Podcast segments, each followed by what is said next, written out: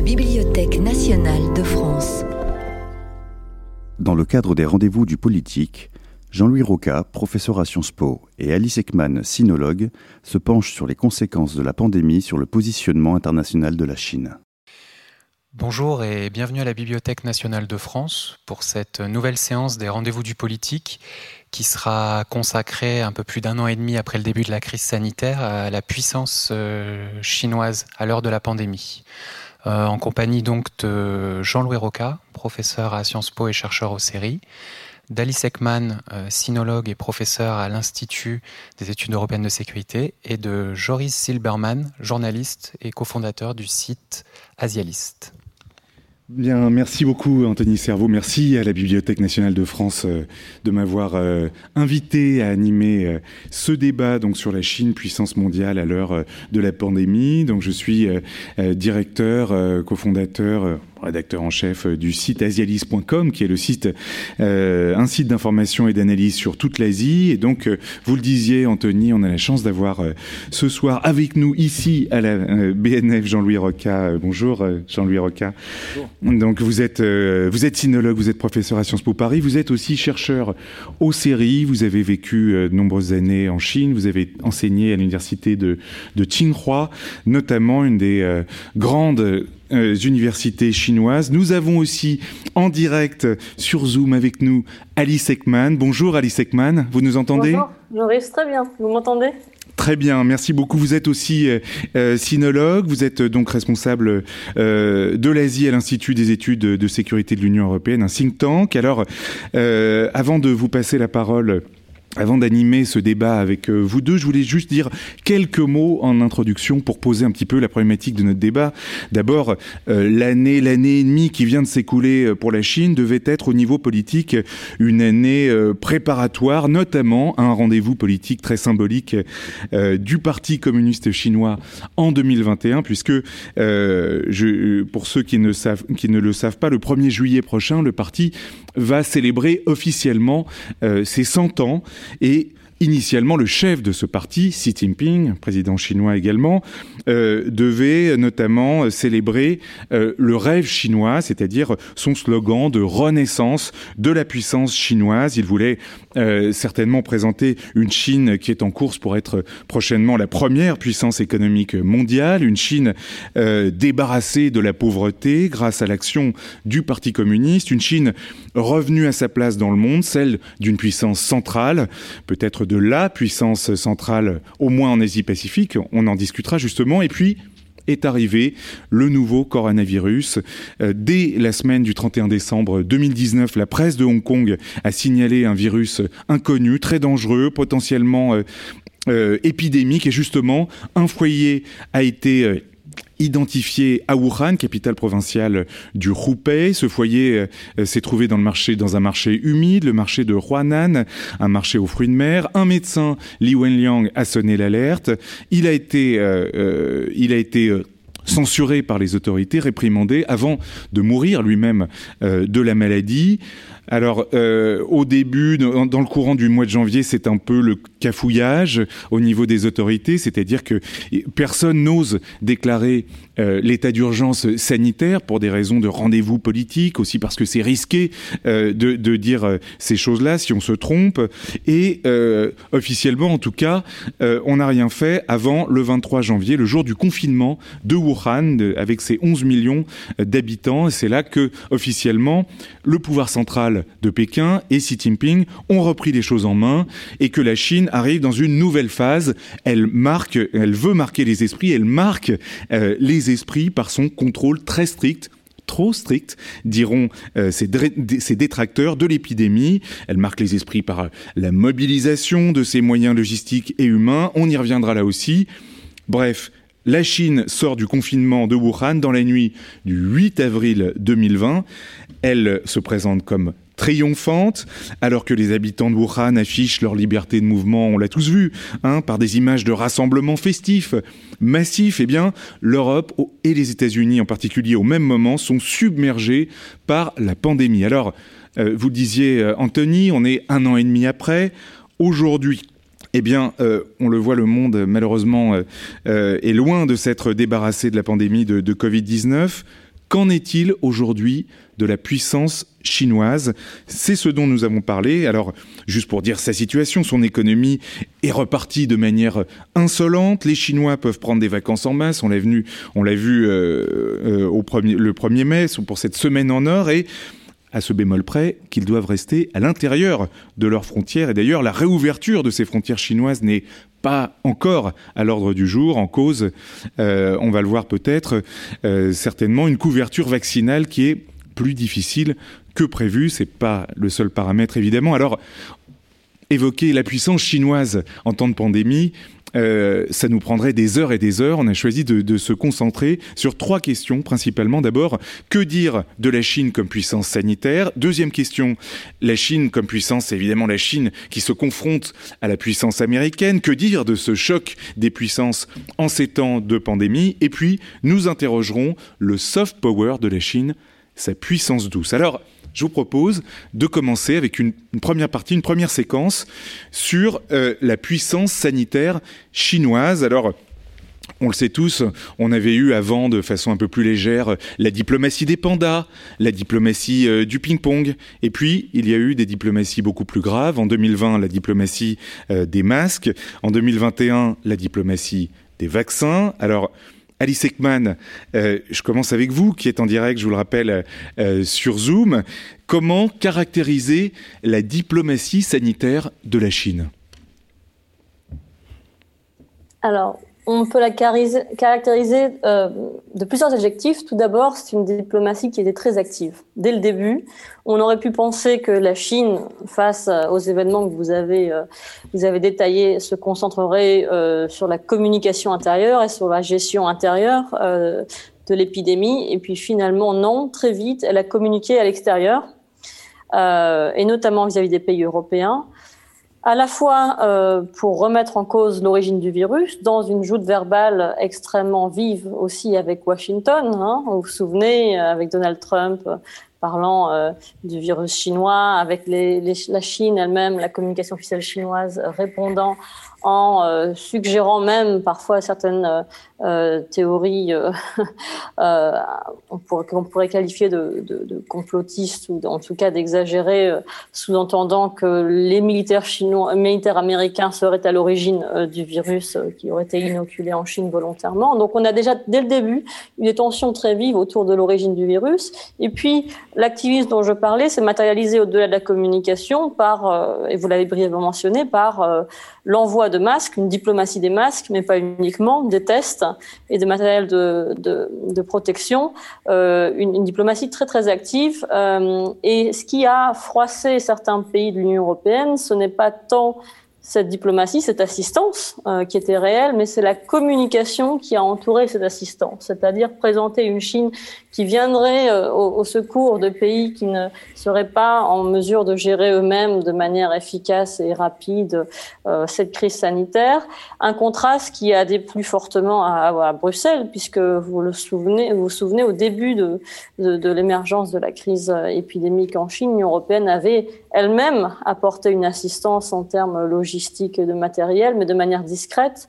La Chine, elle, plusieurs mois plus tard, l'a fait de manière extrêmement euh, vocale, extrêmement forte, ce contraste-là qui n'est pas qu'un contraste en termes de, simple communication sur la gestion d'une crise sanitaire, mais plus qui s'inscrit plus dans une logique de compétition entre euh, système politique et système de gouvernance. Et là-dessus, j'ai aucun problème à, à, le dire de manière euh, directe et franche, parce qu'on a vu, par exemple, dans les médias chinois, euh, une comparaison régulière des chiffres de contamination, mais aussi une couverture extrêmement critique de la façon dont les États-Unis ont géré la crise, avec, euh, en compte, par contraste, une glorification de la gestion en Chine. Et c'est surtout cette glorification-là qu'il faut souligner, c'est-à-dire critiquer la gestion d'autres pays. Bon, certes, beaucoup de pays ont mal géré la crise, euh, mais le fait de présenter qu'en Chine, finalement, tout était euh, euh extrêmement bien géré et, et, que le parti en est sorti victorieux, c'est euh, tout aussi euh, réducteur. Et donc, on a cette communication qui s'est prolongée, qui se prolonge encore, parce que, comme vous le savez, on est dans une période,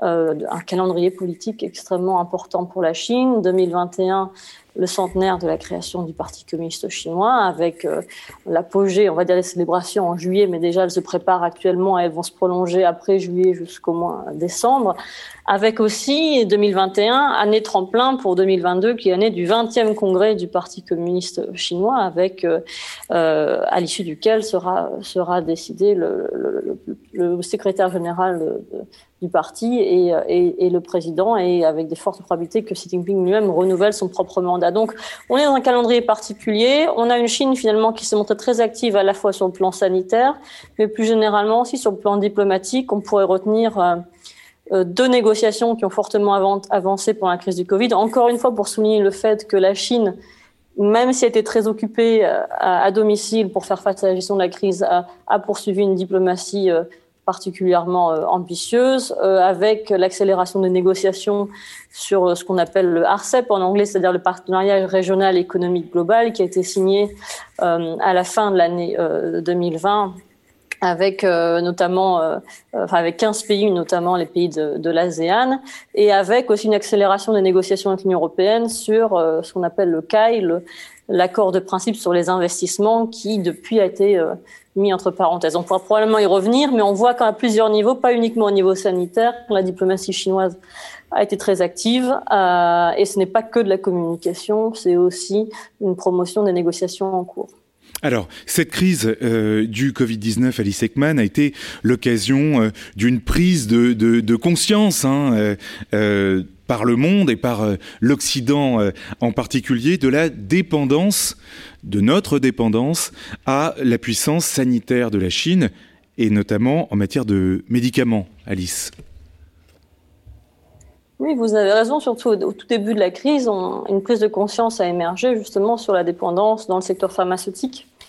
Euh, et, euh, et, euh, et, cette dépendance a été euh, ce qu'on qu dirait en bon français un wake-up call pour certains pays qui, qui ont, euh, dès, dès le début de la crise, cherché à diversifier le, leurs sources d'approvisionnement dans certains secteurs ou, quand ils n'ont pas réussi à le faire, essayent aujourd'hui de le faire. Dans le cas où une crise similaire se, se, se, se manifesterait, ils pourraient, voilà, ils, ne seraient pas à faire face à, au, à, à, cette dépendance. De manière générale, il y a eu une, une redéfinition de, des secteurs qu'on appelle stratégiques. Vous savez, les secteurs stratégiques, ce sont des mots-clés utilisés par, par, par euh, les ministères, mais aussi au niveau de l'Union européenne. Donc, c'est avant tout, par exemple, le secteur des télécommunications, le secteur de la défense, bien sûr, mais de plus en plus, euh, l'industrie pharmaceutique, euh, le secteur médical au sens large, entre dans la définition de, de secteur stratégique avec une volonté d'être plus autonome. Mais on voit bien aujourd'hui que, que les dépendances restent, que même si une volonté politique existe réellement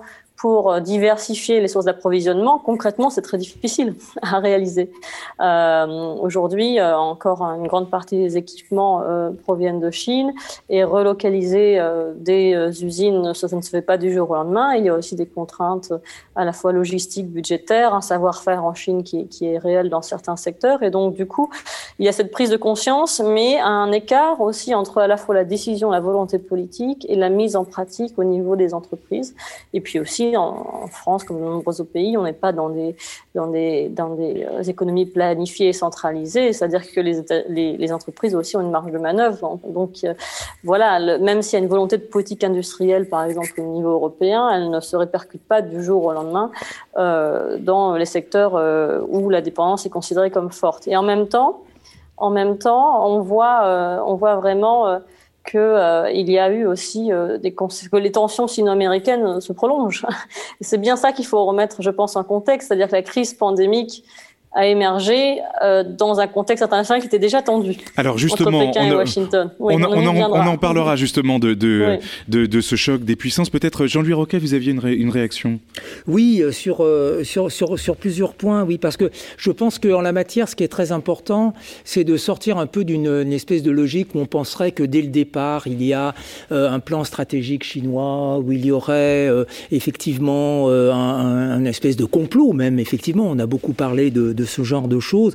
Je pense que la Chine, comme les autres pays d'ailleurs, ont réagi plutôt sous la forme de la, de la tactique ou de la réaction un petit peu euh, brutale, euh, parce que tous les pays, je crois, ont été pris de court hein, par, euh, par, cette, par cette pandémie et par tous ces événements.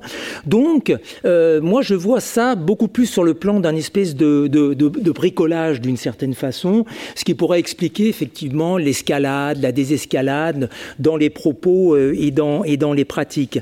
il faut se rappeler que dans les, au mois de janvier, de février, euh, de 2020, il y a eu des articles extrêmement durs dans la presse internationale contre la Chine expliquant que c'était la faute de la Chine, euh, que la Chine réagissait aussi extrêmement violemment, euh, euh, que le confinement était une marque précisément du totalitarisme chinois, que jamais chez nous on pourrait accepter ce genre de choses, un tel confinement.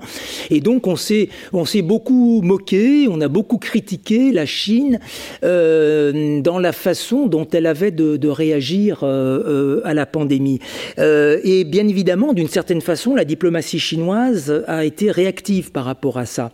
Je pense que c'est un point qui est très important et quand effectivement les choses sont basculées de l'autre côté, je crois qu'il y a dans plein de domaines, à propos de cette pandémie, des phénomènes de bascule. Quand on a basculé et qu'on continue d'une certaine façon de basculer à l'inverse, c'est-à-dire qu'on a une Chine qui se débrouille plutôt plutôt pas mal, tandis que des pays, par exemple européens ou des pays d'Amérique qui ont des difficultés, là, bien évidemment, logiquement, euh, la Chine, d'une certaine façon, reprend le, leadership et a beaucoup d'arguments à mettre en avant euh, en ce qui concerne ses, capacités, notamment étatiques. Le deuxième point sur lequel je voudrais, euh, que je voudrais mettre en place, c'est que la Chine, certes, a une diplomatie euh, sanitaire, on pourrait dire, ou médicale, mais tout simplement parce qu'elle profite des énormes faiblesses, je dirais, de, de, de l'Europe. C'est-à-dire que s'il y a une diplomatie des masques, c'est parce qu'on a été incapable de produire et de fournir des masques. S'il y a une diplomatie des tests, c'est parce qu'on n'était pas capable de produire des tests. Et aujourd'hui, si on a une diplomatie des vaccins, c'est parce que précisément on n'est pas capable, par exemple, de fournir des vaccins euh, à l'Afrique. Euh, à l'heure actuelle, euh, par exemple, la Chine est en train de, donner effectivement un certain nombre de, une quantité assez importante de vaccins à l'Afrique, en Amérique du Sud, etc., etc. Donc, je, pense qu'il y a eu ce, cet, cet, cet élément, je dirais, d'utilisation euh, des faiblesses, ou plutôt on, rentre euh, dans une euh, logique de niche, on pourrait dire, c'est-à-dire que là où l'Europe ou les États-Unis ne sont pas capables d'agir, eh bien la Chine va, va agir. Et en ce qui concerne l'aide qu'elle peut apporter, il faut se souvenir aussi, euh, par exemple, des remerciements de certaines régions, euh, d'hommes politiques de certaines régions d'Italie, notamment d'Italie du Nord, parce que l'Europe n'a pas été capable euh, d'aider l'Italie du Nord au, au, au, plein, au moment le plus intense, je dirais, de, de la pandémie lors du premier confinement. Et, et c'est évidemment pas de la propagande, c'est-à-dire qu'évidemment, on voit mal comment les Chinois auraient pu forcer les gouvernements locaux italiens de, de remercier, de remercier la Chine, mais il y a une véritable, euh, je dirais, mise en place, effectivement, euh, d'une de, de politiques d'aide qui sont bien évidemment utilisées par la Chine pour promouvoir euh, son image à l'extérieur. Et alors, Jean-Louis Roca, justement, pour rebondir sur, sur ce que vous dites, la puissance sanitaire chinoise, donc, on l'a compris, c'est une image que le pays de Xi Jinping a projetée de lui-même à l'étranger, vous l'avez bien dit, Alice Ekman, notamment son modèle de lutte contre la pandémie. Je voudrais revenir sur la perception à l'étranger du modèle de lutte chinois de la pandémie qui a suscité euh, le modèle de lutte contre la pandémie pardon qui a suscité des réactions donc très contradictoires, des critiques. Euh, un, un contrôle trop strict, un confinement qui, euh, qui, qui est plus un enfermement, disent les détracteurs, de l'admiration, y compris euh, en Europe, en France, avec euh, beaucoup dans le débat public qui disent mais nous devrions agir comme les Chinois, des clichés racistes. Donald Trump en premier, mais pas que. Jean-Louis Roca, comment comprendre ces, ces réactions, ces perceptions par rapport à la réalité en Chine bah Parce que précisément, je pense que tous les pays étaient complètement euh, désemparés par rapport à cette situation et qu'on a réagi de manière, euh, je dirais, instinctive, brutale, etc. etc.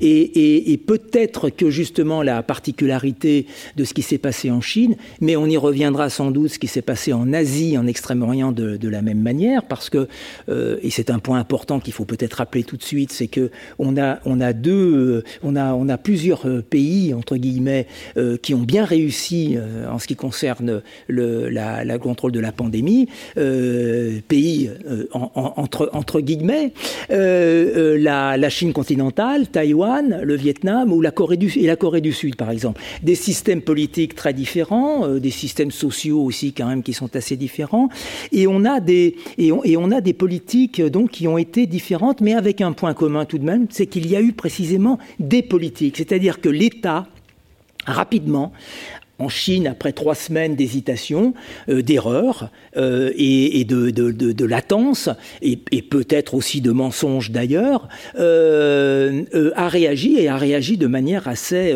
radicale et dans le cadre d'une politique relativement précise. Mais on a la même chose effectivement dans, les autres pays. Donc on a eu une politique que l'on peut considérer effectivement extrêmement violente, mais essentiellement dans la province du Hubei.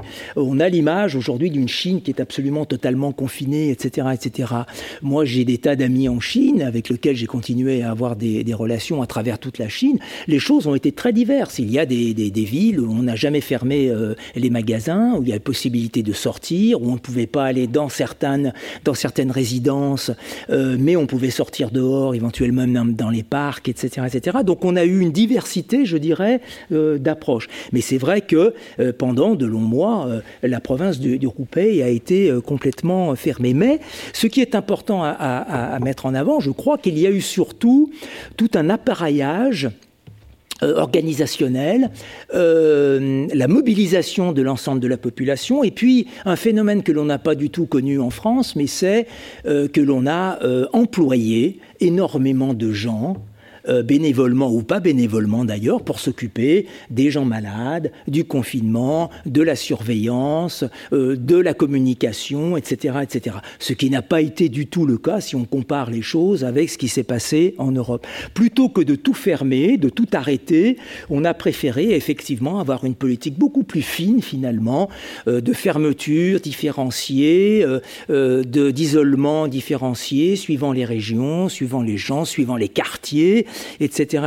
Donc c'est, on pourrait dire que c'est ça qui a fonctionné. Je, pense que l'État euh, très rapidement a, réagi en Chine et je pense qu'elle a réagi aussi parce qu'en Chine le contrat social et l'équilibre social est basé sur le fait qu'il faut qu'il y ait un État qui soit protecteur. On attend beaucoup de l'État et l'État centrale, j'insiste là-dessus, parce qu'il y a une dichotomie à faire entre l'État central et l'État local en Chine qui est très fort. L'État local a failli, très clairement, par exemple dans le Roubaix, mais par contre, l'État central a immédiatement mobilisé l'ensemble des, des, forces, je dirais, étatiques, militaires et sanitaires pour lutter contre la pandémie. Jean-Louis Roca, comment vous, faisiez allusion à, cette question il y a quelques minutes? Comment la puissance sanitaire chinoise se compare avec ses voisins asiatiques? Prenons par exemple Taïwan et la Corée du Sud. Alors c'est ça qui est, est, assez extraordinaire, c'est-à-dire que euh, Taïwan évidemment, c'est, on pourrait dire d'une certaine façon, c'est l'antithèse, on pourrait dire du, du continent, euh, évidemment lié à ce que on, en parlera sans doute, hein, évidemment euh, les, problèmes de réunification ou de, non réunification euh, avec avec la mère patrie mais on a un système démocratique. Euh, la Corée du Sud est encore un autre exemple euh, où on a euh, une démocratie, une démocratie qui est peut-être plus autoritaire, qui est plus, évidemment militarisée d'une certaine façon, parce qu'il y a toujours le, problème de la Corée du Nord, etc., etc. Mais dans les trois cas, effectivement, je reviens à ce que je disais tout, à l'heure, on a eu effectivement une véritable politique. Alors, on peut aussi, hein, historiquement, relier ça à l'épidémie du SRAS en 2003, c'est-à-dire que ces pays savaient ce qu'était une, au moins une épidémie, si ce n'est une, pandémie.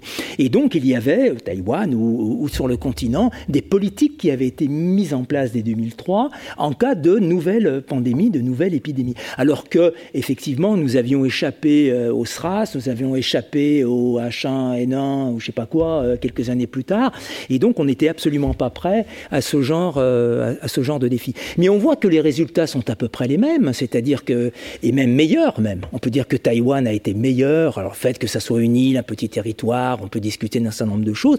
On a, je crois, 12 morts euh, à Taïwan, ce qui est quand même assez extraordinaire. On a, je crois, 1000 en Corée du Sud. Hein. bon, je ne suis pas absolument déçu.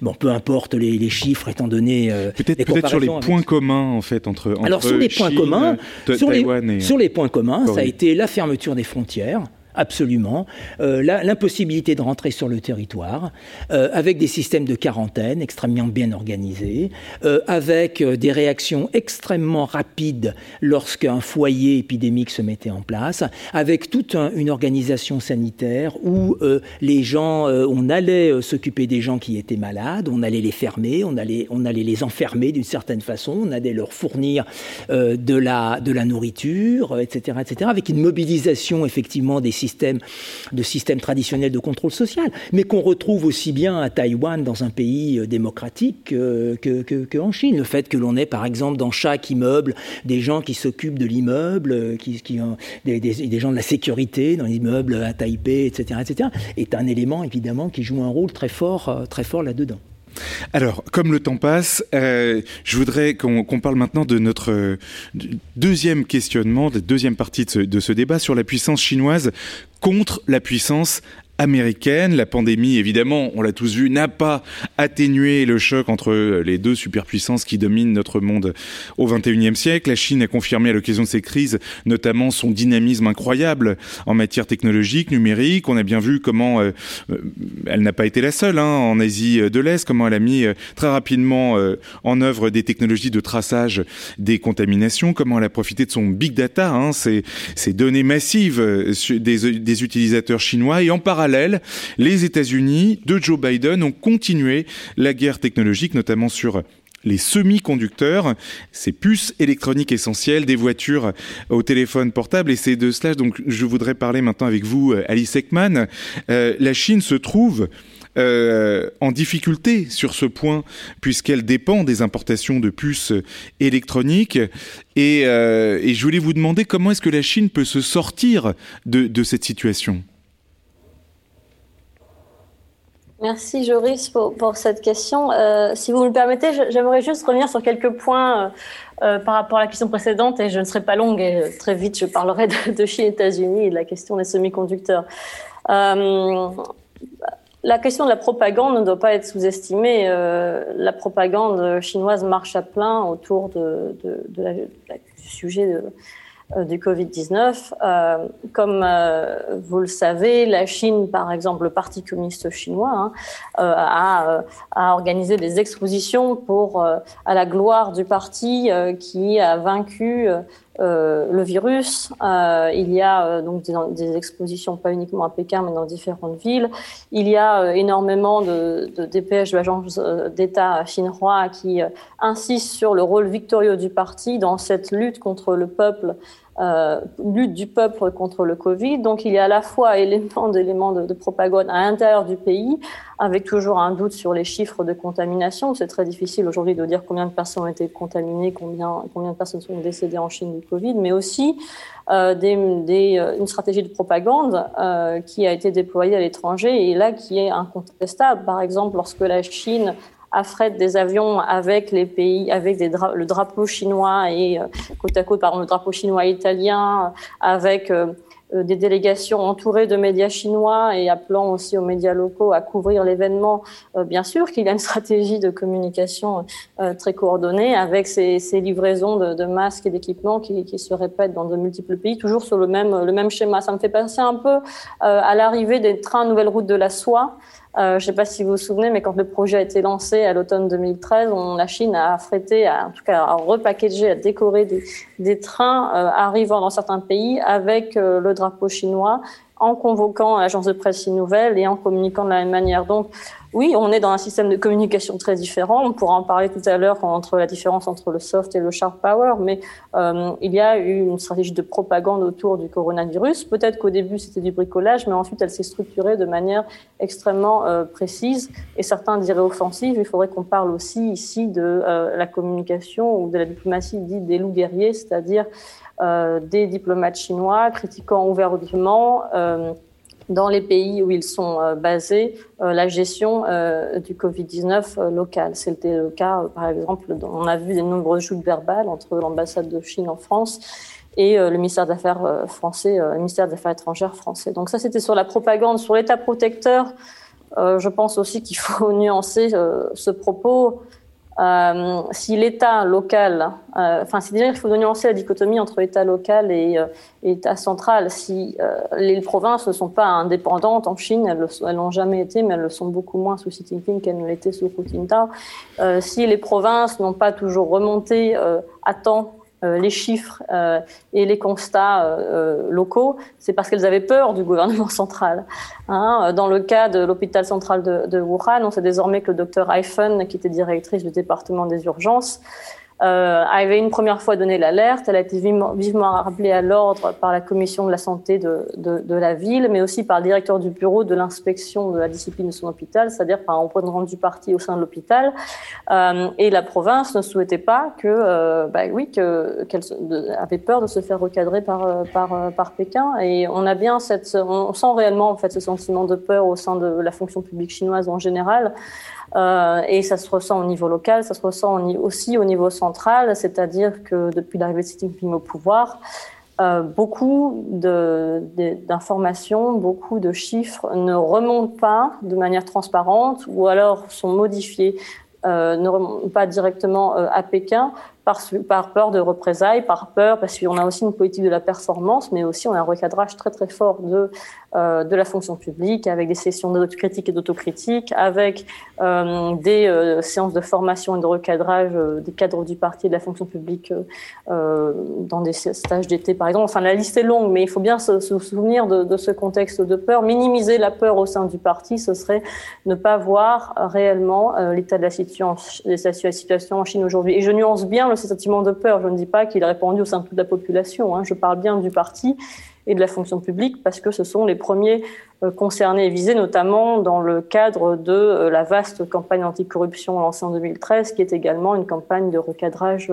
disciplinaire et idéologique. Donc c'est important d'avoir ces éléments en tête parce que ça explique aussi euh, le retard que vous aviez, Joris, détaillé au début de votre introduction et le délai, et ça explique aussi euh, la, la, le comportement de, des autorités locales euh, dans les premiers mois. Alors peut-être si, un, dernier si, point, si, oui. un dernier point, d'accord. Il y a un dernier point Ensuite, qui est quand même important. Je ne veux pas du tout euh, m'engager dans, dans une joute verbale. Hein, c'est pas, pas un débat. On essaye Par ensemble. Par contre, après, il faudra qu'on qu passe à la deuxième partie. Oui, Allez-y. Oui, bah oui, oui, oui, non, mais c'est important d'être factuel et, et aussi précis que, que possible. Et un dernier point euh, sur euh, le fait que Taïwan et la Chine seraient similaires dans leur, on va dire, dans leur euh, dans leur maillage de surveillance au niveau des quartiers, là, bien sûr, il faut, faut nuancer. Toute personne qui a vécu à la fois à Taïwan et, en Chine continentale sera d'accord pour, euh, pour, euh, bah, pour constater que, euh, bien sûr, les comités de quartier existent toujours en Chine.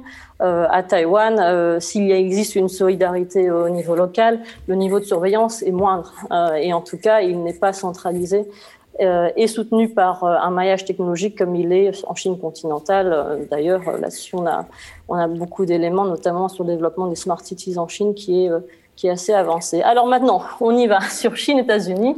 Il y a beaucoup de choses à dire. Euh, alors, sur, sur votre, ces semi-conducteurs, voilà, c'est-à-dire, c'est, il y a beaucoup de choses à dire, comme vous dites, sur le choc des puissances. On, on va, on va prendre des exemples hein, cette fois-ci, et, Jean-Louis Roquet, on pourra revenir en, ensuite en fin d'émission sur ces. C'est juste pour qu'on ait un, une, euh, qu'on puisse avancer euh, sur, sur, sur le choc des puissances entre Chine et, euh, et États-Unis. C'est cet exemple de des semi-conducteurs, des puces électroniques, euh, qui, qui est absolument crucial et qui met la Chine dans l'embarras euh, par après les décisions de Donald Trump euh, de, de, contre contre Huawei euh, et qui sont poursuivis par l'administration de Joe Biden. Est-ce que, vous pouvez nous, expliquer co comment la Chine peut gérer cette situation qui est une crise de, puissance technologique? Oui, alors on, peut euh, analyser le, le 14e plan quinquennal qui a été euh, lancé en, en, mars dernier, qui est à ce titre très éclairant, qui confirme la stratégie chinoise, euh, déjà de circulation duale, ce qu'elle appelle de se reconcentrer sur la consommation intérieure, mais aussi la production intérieure pour limiter les dépendances vis-à-vis de l'extérieur, et euh, une volonté finalement de, euh, bah, de développer très rapidement, notamment en augmentant euh, les investissements gouvernementaux dans, le domaine de, la recherche et du développement, en, investissant très rapidement, très massivement dans le développement de technologies pour que la, Chine puisse faire face, puisse limiter sa dépendance aux, aux importations de composants venant de l'étranger. C'est pas facile pour la Chine, par exemple, dans le domaine des semi-conducteurs, pour répondre à votre question, elle est en retard. Euh, par rapport euh, bien sûr à Taïwan, notamment le, fabricant TSMC qui, est au cœur euh, aujourd'hui des tensions et des rivalités de plus en plus, mais aussi de, certains importateurs et, fabricants américains. Et donc la question, la question chinoise, par exemple, aujourd'hui, la Chine essaye de, on va dire, de consolider la production de semi-conducteurs sur son territoire. Par exemple, récemment, un contrat a été signé entre le Taïwanais TSMC et le gouvernement local de, la ville de Nankin, Nanjing, pour euh, développer et construire davantage de semi-conducteurs, mais de taille intermédiaire. Ce ne sont pas les plus petits, ce ne sont pas les semi-conducteurs euh, les plus en pointe, mais ce sont quand même des semi-conducteurs qui sont utiles pour l'industrie automobile. Donc euh, la Chine espère vraiment, et là on le voit vraiment à la lecture du plan quinquennal, hein, qui couvre la période 2021-2025, espère vraiment être capable à terme de rattraper son retard dans certaines technologies, en sachant et de manière assez confiante que dans d'autres secteurs technologiques, elle est en pointe. On pourrait parler des drones, par exemple. On pourrait parler de, technologies euh, dites de reconnaissance faciale. Euh, on pourrait parler donc reconnaissance faciale liée aussi à, aux caméras dotées d'intelligence artificielle. Euh, on peut aussi parler de la capacité de nombreuses entreprises chinoises à non seulement développer ces technologies, mais à les intégrer euh, dans la vie de tous les jours. Et c'est peut-être ça l'avantage de la Chine sur le plan technologique aujourd'hui. Euh, ce n'est pas uniquement, euh, un, on va dire, des capacités d'innovation qui sont réelles hein, euh, dans le domaine technologique sur la, la, structure, le hardware, mais aussi euh, l'usage au quotidien. D'ailleurs, dans le contexte, puisqu'on parle de la crise pandémique, hein, on a parlé des, des, dons et des ventes de matériel de, de protection, des masques, d'équipements. Euh, mais la Chine a également euh, donné des drones à certains gouvernements. Elle a également euh, donné des systèmes de vidéoconférence, Huawei par exemple, à certains gouvernements africains ou du Moyen-Orient. Elle a également euh, donné des, des, vidéos, des, pardon, des, pardon, des caméras à reconnaissance enfin, qui permettent de mesurer la température. Donc il y a aussi une diplomatie technologique qui accompagnait la diplomatie dite sanitaire au sens strict. Euh, avec, euh, et là, là-dessus, je rejoins totalement Jean-Louis, avec euh, une situation où la Chine comble, comble des manques et des besoins. C'est-à-dire que si la Chine est, peut, euh, comme ça, euh, on va dire, euh, envoyer ses, ses, composants, ses infrastructures, ses produits à certains pays, c'est parce que ces produits sont intéressants dans un contexte de pénurie ou de manque. Et là, c'est vrai que la Chine, tout à l'heure, on parlait d'innovation, mais on parle des semi-conducteurs en disant la Chine aujourd'hui fait face à un, contexte de blocage, voire de pénurie, alors qu'elle fait face à des, sanctions américaines dans le domaine des technologies, et donc ça va être difficile à contourner. Mais en même temps, on a dit aussi, il y a 5-6 ans, on disait encore il y a 10 ans, que la Chine n'était pas capable d'innover compte tenu de son système politique. Ce qui s'avère faux aujourd'hui lorsqu'on regarde les capacités d'innovation de la Chine le matière de télécommunications, par exemple, dans le domaine de la 5G. Euh, qui a surpris beaucoup de pays, en premier lieu les États-Unis.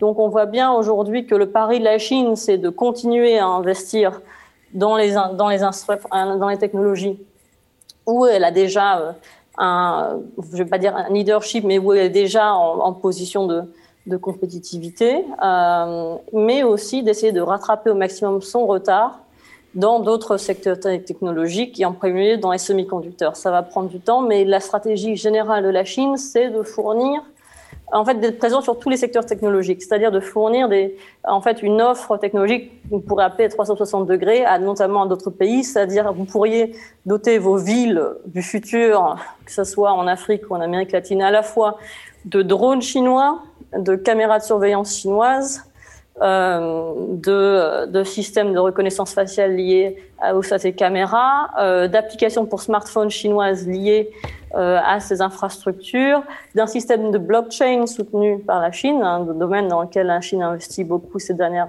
années notamment. Euh, tout ça euh, soutenu par des data centers, des centres de données euh, chinois, avec des réseaux de télécommunications chinois, notamment soutenus par, enfin développés par Huawei. Donc on voit bien aujourd'hui l'objectif de la Chine, c'est de, de, faire face à, à, ces tensions. En fait, c'est-à-dire qu'elle elle prend acte des tensions technologiques qui sont qui, qui, qui, qui, sont en cours bien sûr depuis plusieurs années, en investissant encore davantage euh, dans, dans, ce secteur et en espérant finalement fournir des systèmes autonomes qui ne dépendent plus de composants étrangers sur son territoire, mais aussi qui lui permettent d'exporter ces technologies à l'étranger de manière euh, finalement intégrée et interopérable. Alors, Alice Ekman, merci. Je, voudrais voir maintenant euh, une question qui est évidemment intimement liée avec vous, euh, Jean-Louis Roca. Le choc des puissances entre Chine et États-Unis, c'est évidemment aussi une guerre des valeurs. Ce, thème est incontournable en ce moment. La Chine est accusée d'avoir euh, profité de la crise sanitaire pour renforcer encore son contrôle social via les hautes technologies, l'innovation high-tech. On parle de dictature numérique, de totalitarisme 2.0. L'administration américaine sous Trump puis sous Joe Biden euh, a dénoncé, dénonce avec l'ONU et une grande partie de la communauté internationale un génocide des Ouïghours au Xinjiang. Sur Hong Kong, la loi sur la sécurité nationale instaurée le 30 juin 2020 euh, a mis fin au principe euh, un pays de système et par là aux aspirations démocratiques des Hongkongais pour, pour un temps.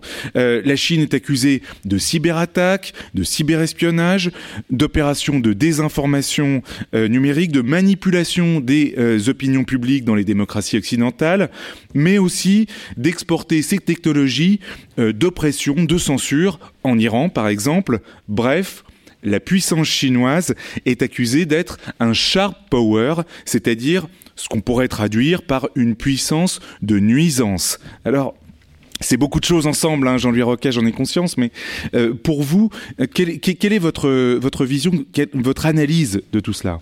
Euh, Ça me permet de, revenir un peu sur ce que disait tout à l'heure Elisa Exman, enfin la présentation qu'elle faisait un petit peu de, la situation. Je crois qu'on a aujourd'hui une situation dans laquelle on est à mi-chemin entre le conte de fées et 1984 quand on parle de, de la Chine. par exemple, bon, quand tout à l'heure Elisa Exman parle de la propagande chinoise, bien, bien, évidemment, euh, il y a de la propagande chinoise, euh, il y a de la propagande euh, dans tous les, dans, dans tous les pays du monde. La, la, Chine est connue pour être un pays où la propagande est extrêmement développée. Donc, en quoi s'étonner que la Chine fasse de la propagande? Je veux dire qu'aujourd'hui, tout le monde sait quand même, il suffit d'ouvrir n'importe quel journal, qu'on est dans une époque de communication, de propagande, où chaque pays, directement ou, ou indirectement, discrètement ou moins discrètement, euh, va dans le sens, on pourrait dire, de, de, ces, de, ces, de ces sentiments et de ces, euh, de ces valeurs, entre guillemets, de sa volonté de montrer une certaine image euh, du pays.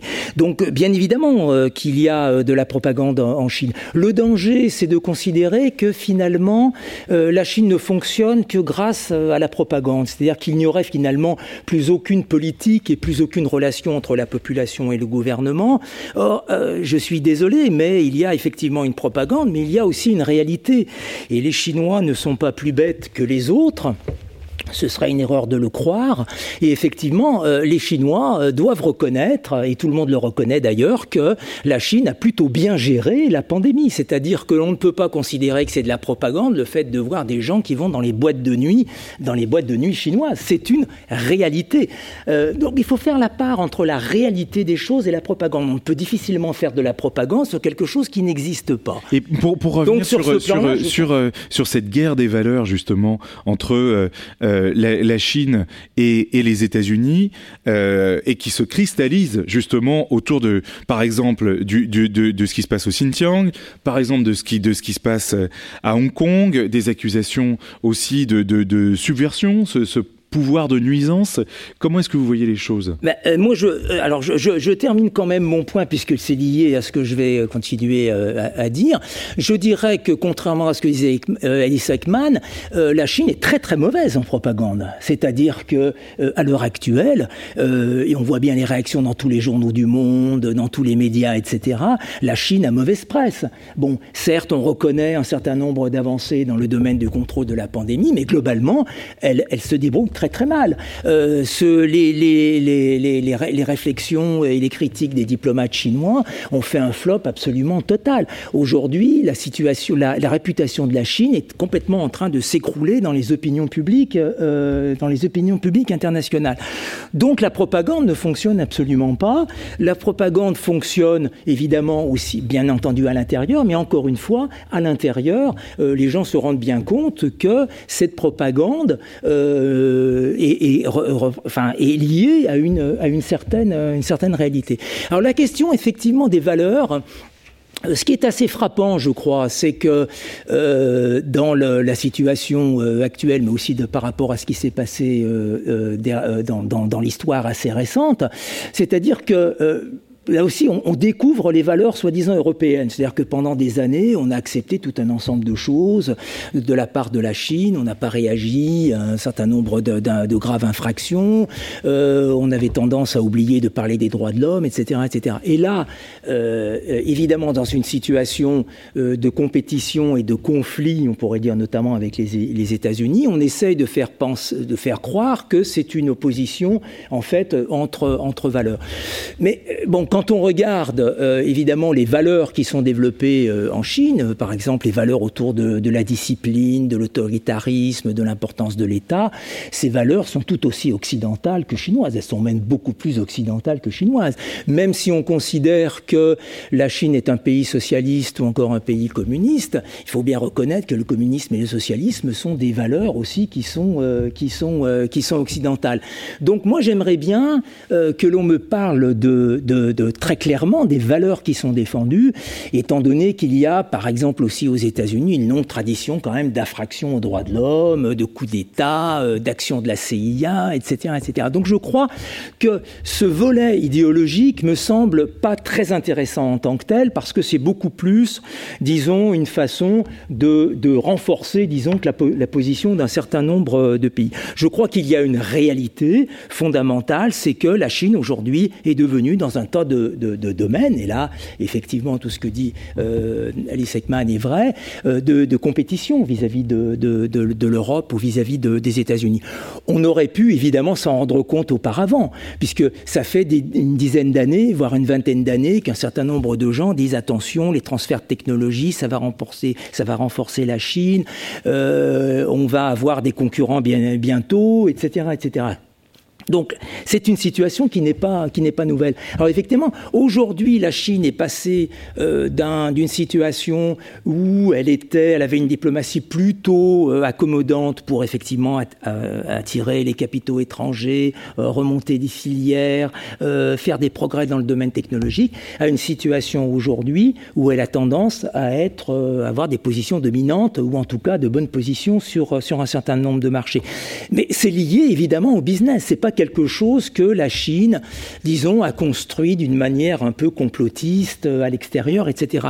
Tout le monde était au courant quand même de ce, de ce, genre, de, de ce genre de phénomène. Donc effectivement, on est justement aujourd'hui dans une situation de compétition, de concurrence, dans tout un, un ensemble de marchés, et on vient coller, je crois, une, une, une, une, querelle, je dirais, euh, euh, idéologique, euh, ce qui n'empêche pas évidemment qu'il y ait des problèmes euh, en Chine autour des droits de l'homme, euh, etc., etc., bien évidemment, mais on sait pas, on sait bien que c'est pas l'apanage non plus hein, des États-Unis d'avoir ce genre de ce genre de de, de, de problème, mais, mais je, je crois qu'on fait fausse route quand on se focalise sur cet élément-là parce que euh, je pense que aussi bien du côté des États-Unis voire de l'Europe et le passé colonial encore existant dans un certain nombre de régions du monde, de l'Europe ou de l'Amérique le montre bien, que l'on a tort, je crois, d'opposer absolument des valeurs chinoises à des valeurs occidentales. Je pense que effectivement la Chine est un pays euh, avec un régime autoritaire, euh, non démocratique, mais euh, c'est pas une, une, exception non plus dans l'histoire euh, de l'Europe ou des, ou des, ou des États-Unis. Voilà. Alors, évidemment, on parle de propagande chinoise, mais par exemple, parler de génocide dans le cas du Xinjiang, je ne sais pas comment appeler ce genre de, choses. C'est-à-dire que euh, on a, euh, pour l'instant, en tout cas, absolument aucun élément qui peut aller jusqu'à jusqu'au génocide. Euh, en tout cas, quand on regarde les définitions que peut donner le génocide en ce qui concerne de l'ONU. Évidemment, la situation au Xinjiang est une situation coloniale. On le sait depuis très très très très longtemps. Euh, de là euh, d'aller jusqu'à, euh, je dirais, jusqu'à jusqu'à ces questions de, de génocide, etc. C'est un peu, c'est un, c'est tout de même un petit peu, un petit peu aller vite en, en, besogne. Et je terminerai juste sur un point, c'est-à-dire quand on parle de, de, propagande, il faut aussi analyser ce qu'est le, le, terme même de propagande ou de communication. Encore une fois, je crois que la Chine est très très mauvaise en, en propagande, très très mauvaise en communication, et je pense qu'au contraire, les puissances et la puissance américaine aussi euh, sont des puissances qui sont très très bonnes en communication. C'est-à-dire que euh, les journaux du monde entier, euh, évidemment, sont influencés par les grands journaux américains qui donnent le ton dans tout un, ensemble de, de domaines. je pense que l'influence, par exemple, de la Chine sur la presse internationale est absolument ridicule par rapport à l'influence de la presse américaine sur la presse mondiale. Donc, euh, il faut, je crois, euh, euh, avoir sur ce plan-là une, une, analyse assez fine. Peut-être pour donner la parole à Alice Ekman, quelle est votre analyse justement de, de cette guerre des valeurs entre Chine et États-Unis, ce choc des puissances au niveau des valeurs? Ah, il existe une réelle rivalité idéologique entre la Chine et les États-Unis et celle-ci est assumée directement par Xi Jinping, le Parti communiste, depuis 2013. Xi Jinping a déclaré en 2013 face au, comité central euh, que le, socialisme est supérieur au capitalisme et qu'il croyait en la victoire ultime du. Vous m'entendez pas? Non, non, non, non c'est pas. Euh, continuez. Ah, au contraire, je, je, communiquais avec euh, mon collègue. Euh, Allez-y. Désolé de vous avoir déconcentré. Continuez. Donc, donc Xi Jinping. Voilà, affirme qu'il croit en la victoire ultime du socialisme sur le capitalisme. Bien sûr, on peut remettre en question les, les mots qu'il utilise, mais en tout cas, lui considère euh, la relation avec les États-Unis comme une rivalité qui n'est pas qu'économique, qui n'est pas que technologique, mais qui est aussi idéologique. Et ça, c'est très important de, le souligner parce qu'on le voit beaucoup dans les communications du parti. On le voit aussi dans la façon dont, euh, les médias chinois, les médias d'État, euh, depuis plus de huit ans, s'efforcent vraiment de souligner ce qu'ils considèrent être les faiblesses des démocraties occidentales, et en, glorifiant les, forces du système chinois. On a aussi un système politique en Chine, un parti communiste qui a développé dans certains pays, notamment les pays dits en développement, des programmes de formation qui sont offerts par le gouvernement chinois pour promouvoir ce que le parti appelle la solution chinoise ou l'exemple chinois pour le monde, c'est-à-dire que la Chine se positionne en exemple face à certains euh, pays, notamment à ses hauts fonctionnaires, en les formant pour apprendre de la Chine. Euh, le, la structuration de son économie, la création de zones économiques spéciales, mais aussi sa gestion des minorités ou encore, ou encore le développement de la surveillance technologique des villes. Donc on a bien là une volonté de promouvoir un système politique particulier qui n'est pas à l'étranger explicitement formulé en termes socialisme contre capitalisme. C'est pas ça. Cette opposition, elle est principalement présente dans le discours national dans les réunions à huis clos. À l'international, la Chine parle vraiment de, ce, cet exemple pour le monde, de solution chinoise pour le monde, de contribution chinoise au, bien commun. Les, grandes phrases officielles sont, connues aujourd'hui. Mais c'était vraiment intéressant de voir que la Chine aujourd'hui cherche à se positionner comme une puissance de référence. On revient aujourd'hui, dès à présent, du coup, au, thème principal de, de notre échange. Hein. Euh, la puissance chinoise à l'heure de, la pandémie, on a vraiment une volonté de la Chine de se positionner comme une puissance, c'est-à-dire euh, bien sûr une puissance de référence face aux pays en développement, mais aussi une puissance euh, qui joue égal à égal avec les États-Unis face à Washington. Et on se rappelle du, sommet de Anchorage, il, y a, quelques mois, qui était le, en Alaska, le premier, la première rencontre bilatérale entre la Chine et les États-Unis depuis l'élection de Joe Biden au pouvoir, où euh, la Chine, la partie chinoise officielle, hein, Wang Yi et Yang Jiechi, ont très clairement euh, prononcer le mot de, puissance et, et, en, et on rappelait qu'il était temps d'instaurer un nouveau type de, de, de, relation entre grandes puissances, c'est-à-dire que la Chine et les États-Unis euh, doivent, doivent vraiment euh, réajuster leurs relations pour que la Chine soit considérée, d'après le, Parti communiste chinois, avec davantage de respect. Et dans, dans, cette, dans cet échange, dans ce sommet bilatéral d'importance, un autre élément qui était intéressant, c'est euh, encore une fois la propagande chinoise et cette rhétorique qui est de retourner euh, les critiques qui lui sont adressées. Euh, lorsque la partie américaine a commencé à évoquer brièvement, hein, avant de revenir plus longuement sur le sujet,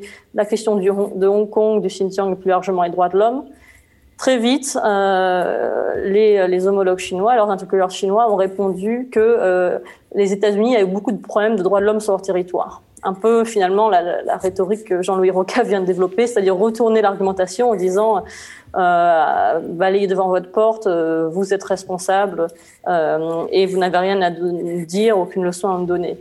Sauf que il y a quand même euh, un certain sens de, des proportions à garder. L'évolution des droits de l'homme, certes, il y en a dans beaucoup de pays, mais à des degrés plus ou moins forts. Euh, en Chine, euh, la situation des droits de l'homme s'est dégradée de manière factuelle, hein. pas uniquement euh, au Xinjiang, mais beaucoup au Xinjiang depuis depuis 2013. Ça, c'est un fait, c'est pas matière à débat. Hein. On pourrait rentrer, on pourrait développer sur dans une conférence spécialisée dédiée au Xinjiang.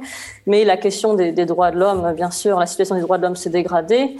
tout à l'heure, on parlait de propagande D'autres pays ont, un système de propagande, bien sûr. Je ne dis pas que la Chine est le seul, mais encore une fois, il faut garder, le, je pense, le, un ordre de grandeur, c'est-à-dire quand il y a à la fois une stratégie de propagande, mais en même temps un renforcement de la censure très forte.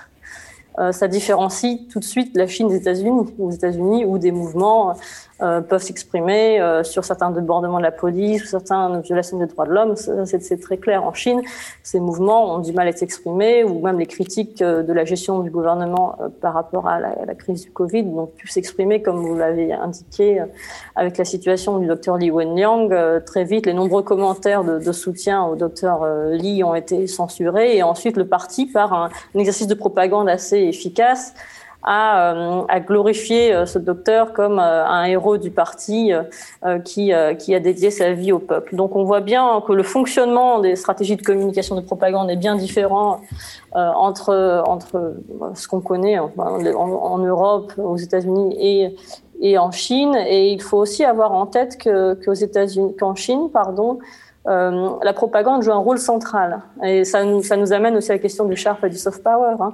Euh, mais Xi Jinping a publié un livre explicitement sur ce sujet en octobre 2020 qui s'intitule Sur la propagande et le travail idéologique du parti.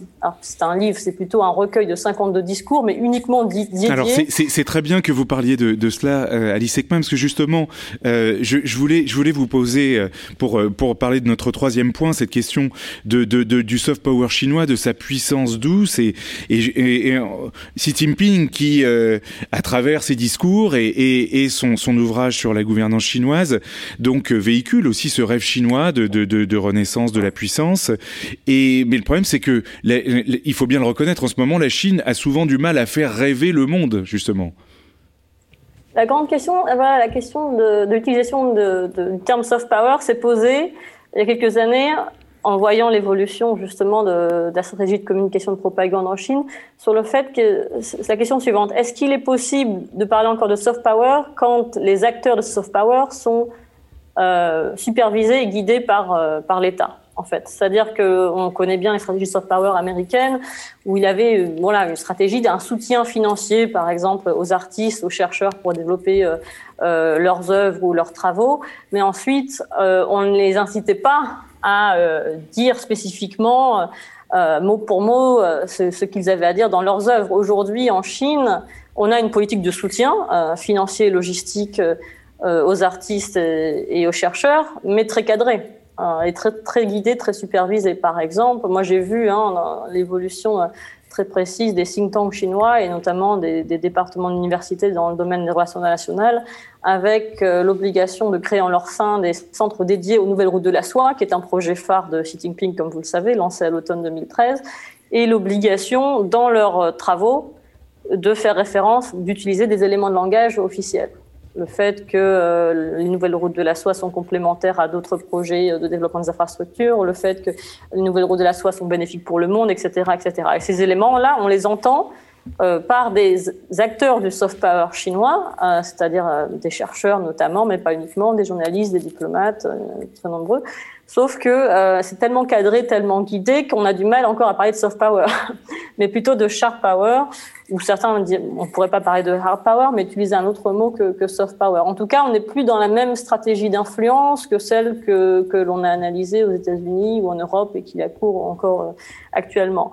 Euh, de même, la stratégie euh, euh, en tout cas, l'offensive de communication dit des loups combattants est tellement coordonnée qu'on voit bien aujourd'hui euh, qu'elle n'est pas représentative d'une opinion personnelle d'un diplomate ou d'un autre. Quand plusieurs diplomates au même moment, par exemple notamment dans, dans, les, dans les échanges, euh, lors des tensions euh, entre, entre euh, entre l'Union européenne et, la Chine euh, il y a il y a deux mois et des vives tensions, on a bien vu les mêmes éléments de langage ressortir au même moment. Euh, aujourd'hui, pour donner un autre exemple, hein, c'est intéressant de parler soft sharp power, mais aujourd'hui, euh, pour le justement fêter le centenaire euh, du Parti communiste chinois, euh, Xi Jinping a appelé euh, dès le début de l'année, même en fin d'année dernière pour être précise, à plusieurs centaines d'artistes à produire des travaux, je cite, qui euh, glorifient le parti et qui font honneur justement à cet anniversaire du Parti communiste chinois. Donc quand vous demandez à des artistes spécifiquement euh, de, de, vous mettre au service du politique à ce point, on y est difficile de parler de soft power, euh, euh voilà, que ce soit dans la région ou dans le monde. De manière générale, on a vraiment aujourd'hui, je pense, euh, une, une, révision de, de, la notion de, de création artistique, euh, journalistique, euh, académique en Chine, euh, qui doit être utile au parti. Que ce soit l'art pour l'art n'existe plus finalement. Euh, Xi Jinping l'a dit très clairement, même lors, notamment lors du 19e congrès du parti en 2017, il a indiqué euh, que artistes intellectuels devaient chanter, se devaient de chanter les louanges du parti. Donc lorsque l'on a ces informations précises, qui sont, euh, qui sont édictées à Pékin, on a une lecture différente euh, des actions euh, culturelles internationales de la Chine, notamment à l'étranger, en Europe ou ailleurs. Par exemple, les, expositions en l'honneur des nouvelles routes de la soie, des expositions, là je, parle par exemple de, de peinture, organisées par, par les ambassades à l'étranger avec des chameaux qui se baladent dans le désert. Bon, et on voyait les mêmes images un peu partout de manière répétitive. Pourquoi? Parce que c'est une communication extrêmement centralisée qui n'est plus uniquement un soutien ou l'aide à la création ou, ou, un coup de pouce donné par les autorités euh, à la société civile, mais au, contraire un cadrage et, euh, et une obligation de, de, communiquer en certains termes euh, à l'étranger. Alors on peut se poser la question de l'efficacité de ce type de, de communication. Euh, Peut-être rapidement. Ouais, Dites-nous. Oui, bah, très, très rapidement, je pense que c'est à double tranchant et comme Jean-Louis le disait, voilà, là, parfois la propagande ne, prend pas. Euh, mais quand même, euh, malgré les critiques, les réticences, les agacements hein, vis-à-vis de, des cibles de, de, de ce type d'action de, de sharp power, il y a euh, quand même quelque chose qui reste. C'est-à-dire quand euh, la Chine répète depuis 2013 ce concept de nouvelle route de la soie lors de conférences internationales qui sont soutenues par le parti, mais notamment aussi lors de, lors de, bah, à travers des, des, des, articles de presse euh, de l'agence officielle Xinhua, mais aussi Xinjiang, etc., un réseau de médias à l'étranger, etc. Mais finalement, on retient le terme, retient le concept, ce concept des nouvelles routes de la soie, à intégrer le, le langage international à tel point que, que beaucoup d'analyses euh, et, de, travaux ont émerger sur ce sujet. Donc la Chine arrive quand même à faire intégrer ces concepts internationaux, ces concepts pardon nationaux dans le langage international. Et c'est le cas également à, l'ONU, par exemple, lorsque la Chine a essayé d'y promouvoir le concept de communauté de destin commun. Bon, au début, beaucoup d'États euh, se, moquer un peu de ce concept, mais la Chine a quand même réussi à ce que ce concept intègre des résolutions sur l'Afghanistan en 2017, par exemple.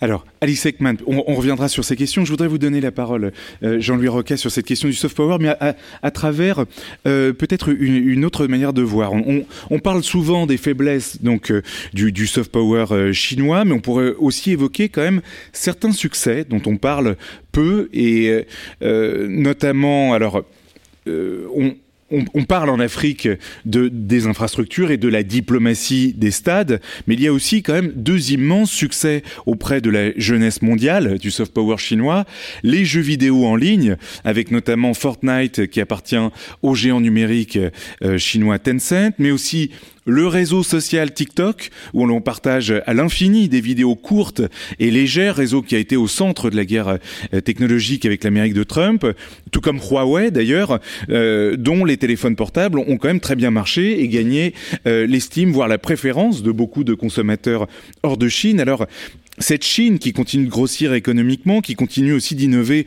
avec moins de garde-fous éthiques qu'en Occident, euh, qui par sa puissance, son soft power ou euh, sharp power, euh, son échelle va prendre de plus en plus de place dans le monde, dans nos vies aussi. Et Jean-Louis Roca, est-ce que cette Chine peut nous changer?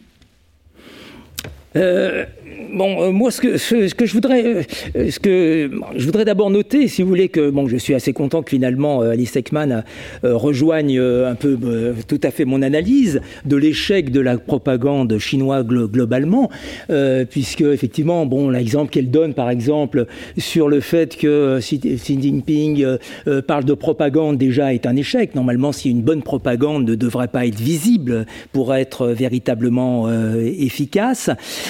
donc effectivement, globalement, je peux être d'accord avec ce qu'elle dit, c'est-à-dire que le soft power euh, chinois est extrêmement faible.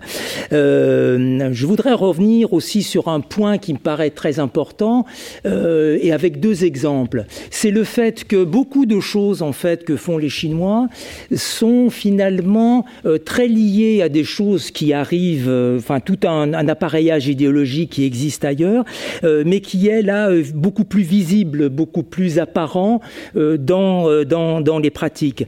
Euh, par exemple, tout à l'heure, on parlait des formations que donne que donnent les Chinois dans un certain nombre de, pays, ou même en Chine, et là il y a des travaux euh, assez, euh, assez bons là-dessus. En fait, ce que l'idéologie que développe finalement euh, la Chine dans ce domaine-là, c'est celui de la good governance, c'est-à-dire une espèce d'idéologie complètement dépolitisée et qui rejoint très largement la bonne gouvernance. La bonne gouvernance, voilà, c'est-à-dire que gouverner un pays n'est pas une question de politique, on pourrait dire de conflit politique, etc., etc mais c'est au contraire une question de bonne technique, de bonne pratique, de bonne organisation, etc. etc. Et cette dépolitisation, par exemple, de la, de la politique, on pourrait dire, ou du gouvernement, est quelque chose qui touche euh, l'ensemble aujourd'hui euh, du, du, du, du, monde. C'est-à-dire que c'est un rêve dans la tête de beaucoup de politiciens à l'heure actuelle que d'avoir effectivement un gouvernement de ce, de ce type-là. On voit bien avec le développement de la technocratie. Sur l'efficacité, vous voulez dire? Sur l'efficacité sur le fait que l'on doit arrêter de demander trop souvent leur avis au peuple, par exemple. Euh, et, moi, je remarque un certain nombre de politiciens, dans tout un tas de pays européens d'ailleurs, euh, sont assez, et d'ailleurs, quel que soit finalement le camp euh, auquel ils sont rattachés, sont, sont, sont intéressés aussi par ce qui se passe en Chine par rapport à cet élément-là. C'est-à-dire que ce qui se passe en Chine, et ça rejoint évidemment à ce que vous dites, vous dites c'est-à-dire que n'est pas quelque chose d'original, mais quelque chose qui est une espèce de radicalisation ou quelque chose qui se voit de manière très claire, mais qui existe de manière très forte aussi dans d'autres pays. Donc le danger, c'est pas tellement que la Chine nous donne un modèle, mais c'est plutôt que le, modèle qui est en train de, s'imposer, en passant par la Chine, donne une certaine légitimité, je dirais, à un certain nombre, euh, à un certain nombre d'éléments.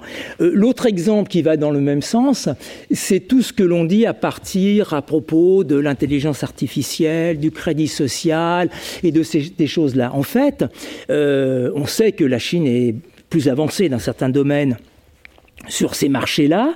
Mais ce qui est fascinant quand on regarde ce que disent les hommes politiques ou ce que disent euh, les businessmen en Europe euh, ou même aux États-Unis, c'est qu'ils sont fascinés par la Chine. Ils aimeraient avoir les mêmes outils et d'ailleurs ils achètent actuellement les outils qui sont développés euh, en, Chine. Donc d'une certaine façon, la Chine n'est pas un extérieur, n'est pas un monde qui a des valeurs différentes. Je pourrais dire que la Chine, d'une certaine façon, est un laboratoire de tendances globales du monde vers plus de contrôle, euh, vers plus d'utilisation de, techniques, de pratiques, euh, je dirais de, de, technologies, etc. pour le contrôle euh, des populations. C'est un laboratoire parce que effectivement et je remercie aussi Alice Ekman de nous rappeler que la Chine n'est pas un pays démocratique. Effectivement, la Chine n'est pas un pays démocratique.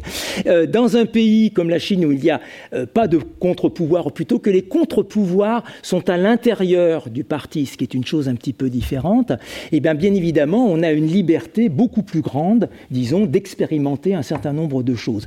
Et les faibles éléments de résistance vis-à-vis, par exemple, du développement des techniques de reconnaissance faciale euh, en Europe, n'existe pas, euh, n'existe pas en Chine. Donc je, crois que euh, c'est, il me semble que ce, n'est pas en opposant une idéologie euh, soi-disant chinoise et une idéologie soi-disant occidentale, et c'est pas parce que le gouvernement chinois dit qu'il est très différent des autres et qu'il veut dominer le monde que c'est obligatoirement la réalité, c'est-à-dire que bien évidemment pour danser, il faut être deux, c'est-à-dire que la création de cette pseudo-guerre idéologique, à mon avis, euh, est, évidemment, vient bien évidemment euh, des États-Unis, mais aussi évidemment de la Chine, qui, qui elle, euh, revendique d'être différente et d'avoir un modèle, etc., etc. Je crois que l'opposition n'est pas une opposition entre modèles, parce qu'il y a une assez large convergence dans un certain nombre des, de, de, réalités je, pense que si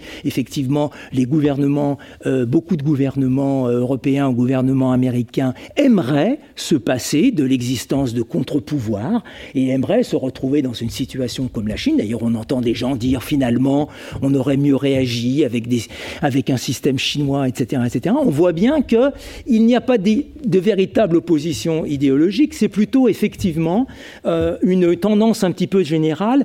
Et, et la Chine finalement est un peu notre cauchemar d'une certaine façon, c'est-à-dire que euh, se, développent des choses sur lesquelles, euh, ma foi, euh, qui, qui présage d'une certaine façon, peut-être malheureusement, d'un certain futur aux États-Unis ou en Europe. Alors, euh, on est en retard, mais le débat est passionnant. C'est normal qu'on soit en retard et nos intervenants sont, de grande qualité. Je voudrais maintenant passer euh, euh, aux questions des internautes pour vous, Jean-Louis Roca, et pour vous, Alice Ekman, avec une une question, voilà, je, pour, pour qu'il y ait un roulement de parole, je, l'adresse à vous, d'un de nos internautes qui nous suit euh, sur YouTube. Et d'ailleurs, je vous remercie tous euh, de, de, nous regarder. J'espère que ce débat euh, apporte de, de, quoi penser sur la Chine. Alors, cette question que j'adresse à vous, Alice Ekman, peut-il y avoir un jour un mouvement de la population chinoise contre, euh, contre son gouvernement et l'internaute dit son gouvernement entre, entre guillemets de nuisance et contre sa politique. Je pense que c'est un écho euh, au sharp power, euh, à, à, cette gouvernance de nuisance. Comment peut-on répondre à cette question, Alice Ekman? Euh, merci pour la question. Euh, c'est une question très difficile et je ne prétends pas avoir la réponse euh, parce que c'est très difficile de prédire l'avenir et quand on est chercheur, on se garde bien, de le faire. Donc là, on essaye d'anticiper peut-il y avoir un mouvement de la population chinoise contre son gouvernement? La population chinoise est, et aujourd'hui, certainement des perspectives très différentes selon la catégorie d'âge, la catégorie socio-professionnelle. Enfin, il y a plein d'éléments d'explication. Il faut bien avoir en tête que euh, il y a des approches certainement différentes du parti. Le parti aussi, c'est 90 millions de membres, pardon, 92 maintenant, puisqu'il y a eu 2, nouveaux, 2 millions de nouveaux membres euh, l'année dernière. Donc c'est aussi, il ne faut pas toujours opposer le parti et la population parce qu'une part significative de la population est membre du parti euh, ou a des proches qui sont membres du parti. Donc ça, c'est un élément intéressant à prendre en compte. Alors un mouvement de la population chinoise contre son gouvernement, j'imagine que la question, et je me permets de la reformuler, j'imagine que vous imaginez un, mouvement populaire. Euh en tout cas politique, c'est ça, ou social, en tout cas de renversement du, parti ou du gouvernement, ou en tout cas d'opposition. Euh, c'est très difficile à anticiper parce que, encore une fois, il y a la censure qui est très forte, il y a le racadrage qui est très fort, il y a la, la surveillance euh, à la fois humaine et technologique de la population. Et donc, dès qu'émerge un mouvement, aussi petit soit-il, il est suivi, surveillé par le parti parfois toléré lorsqu'il n'y a pas de risque d'effet domino de, la contestation au niveau national, mais souvent censuré et recadré. On peut parler par exemple des mouvements euh, sur les enjeux climatiques, hein, avec parfois des mobilisations locales contre l'installation d'usines polluantes. Ces mouvements, quand ils ont gagné d'ampleur, quand ils ont pris d'ampleur, notamment soutenus par certains documentaires euh, télévisés, ont été ensuite euh, recadrés. De même, par, par exemple, par rapport au, lié au Covid, hein, les protestations en ligne ont, ont émergé, ou le soutien euh, du docteur Yang, et ensuite euh, la censure et le recadrage s'en sont suivis. Donc, on, il est difficile parce que à la fois la population, oui, euh, bon, une partie de la population peut avoir des, des, motifs de contestation, mais il faut bien aussi penser qu'une grande partie de la population n'est pas informée comme nous le sommes sur la Chine aussi. Hein. Ils n'ont pas toujours les éléments. Euh, on n'est pas dans un système média euh, euh, on va dire, euh, oui, indépendant du tout en Chine. Et donc, euh, nous-mêmes, nous pouvons réfléchir de manière, en fait, s'exprimer publiquement de manière différente que, ne peuvent le faire la majorité des Chinois. et puis, ensuite, il faut bien aussi voir, et là, je, je différencie la population des cadres du parti, encore une fois, mais que les cadres du parti, eux, sont vraiment beaucoup plus contrôlés, beaucoup plus contraints dans leur expression que le, le reste de la population. Et euh, particulièrement, il, faut, euh, il faudrait euh, souligner, je pense, un certain ressentiment qui existe au sein du parti, mais qui ne s'exprime pas. C'est-à-dire que le, le, le, mouvement de la vaste campagne anticorruption qui a, qui a émergé au début du mandat de, de Xi Jinping, qui se prolonge aujourd'hui, a exaspéré dans ses méthodes, notamment de, de recadrage, un certain, euh, voilà, une, population euh, du parti euh, de manière significative, mais on ne voit pas aujourd'hui de tensions intra-parti émerger publiquement. Et, et, tout à l'heure, on évoquait euh, le fait que au sein du parti il pourrait y avoir des contestations. Aujourd'hui, on n'a pas de on n'a pas de visibilité sur ces contestations internes. On a plutôt des éléments qui indiquent que la direction collective qui avait été promue par Deng Xiaoping euh, et dans les dans, dans les ères suivantes aujourd'hui a progressivement disparu avec euh, euh, Xi Jinping qui a placé ses proches euh, au niveau du gouvernement central, mais aussi la plupart des gouvernements locaux, avec un turnover très important dès, la, dès son arrivée au pouvoir. Euh, donc euh, voilà, c'est une question pas facile à, à, adresser. Je suis désolée de pas pouvoir la, y répondre de non, manière non, mais c'est, et objective, mais euh, voilà. Il y a beaucoup mais, d'éléments. oui, oui. Mais, mais, sur le sur la rivalité idéologique. Elle, elle, est réelle, hein, la rivalité idéologique aujourd'hui entre la Chine et les États-Unis, entre la Chine et une partie du monde et euh, elle n'est pas dépolitisée lorsqu'on regarde en détail avec précision le contenu des programmes de formation euh, euh offerts par le gouvernement chinois euh, aux, aux, fonctionnaires des pays en développement. par exemple, un des cours s'intitule La confiance du Parti communiste chinois dans la voie, la théorie et le système et la culture euh, socialiste à caractéristiques chinoises. Pardon, un autre cours s'intitule La pensée de Xi Jinping. Donc, la pensée de Xi Jinping est, euh, euh, enseignée euh, par le Parti communiste chinois à des fonctionnaires euh, étrangers. Et donc, il y a quand même là une politisation du discours euh, qui, est évidente. Très bien, c'était une réponse à une, idée euh, poussée par euh, Jean-Louis Roca pour continuer de donner euh, la parole aux internautes. Alors, j'aimerais beaucoup, Jean-Louis, vous donner la réaction, mais comme il faut aussi qu'on qu soit sensible à ce que vous, les internautes, vous posez comme question, c'est une question connexe pour vous, Jean-Louis, Jean sur, le soft power chinois. C'est Fabrice Germain sur YouTube qui dit Bonjour qui demande Bonjour, quid des écoles chinoises, notamment en Afrique, enseignant la langue et l'histoire chinoise à des jeunes sans ressources, n'ayant aucun lien avec la Chine? Je crois que c'est la question des instituts Confucius. Comment répondre à Fabrice Germain Alors d'abord, je voudrais répondre quand même sur euh, un, certain nombre de, de, choses. Alors je connais effectivement ces cours, euh, effectivement sur la pensée de, de Jinping, mais je peux vous, assurer que ça fait rire beaucoup de gens euh, et que les profs eux-mêmes enseignent avec fort peu de, conviction ce genre de choses. Parce que quand on regarde, et c'est un exercice très important et que je, pousse tout le monde à, à faire, c'est de lire ce que, ce, ce que écrit Xi Jinping. Ça a absolument absolument, rien d'original. C'est vraiment les, ce que l'on peut retrouver. un certain nombre d'auditeurs peut-être sont trop jeunes pour ça, mais ce qu'on pouvait trouver dans les années 50, 60, 70 sur justement la question du développement, sur la question de l'importance de l'État dans le développement, la, lutte contre la pauvreté, etc., etc. Donc là-dessus aussi, je ne vois pas, euh, euh, je dirais, l'impact que tout ça a et le sérieux que peut avoir. Et c'est pas, moi, je peux témoigner que c'est pas du tout pris euh, au sérieux par les gens qui, qui entendent ce, ce, genre de choses. Donc là aussi, c'est pas parce que la Chine parle qu'obligatoirement il y a un impact sur, sur effectivement la, la, pensée ou le comportement des individus.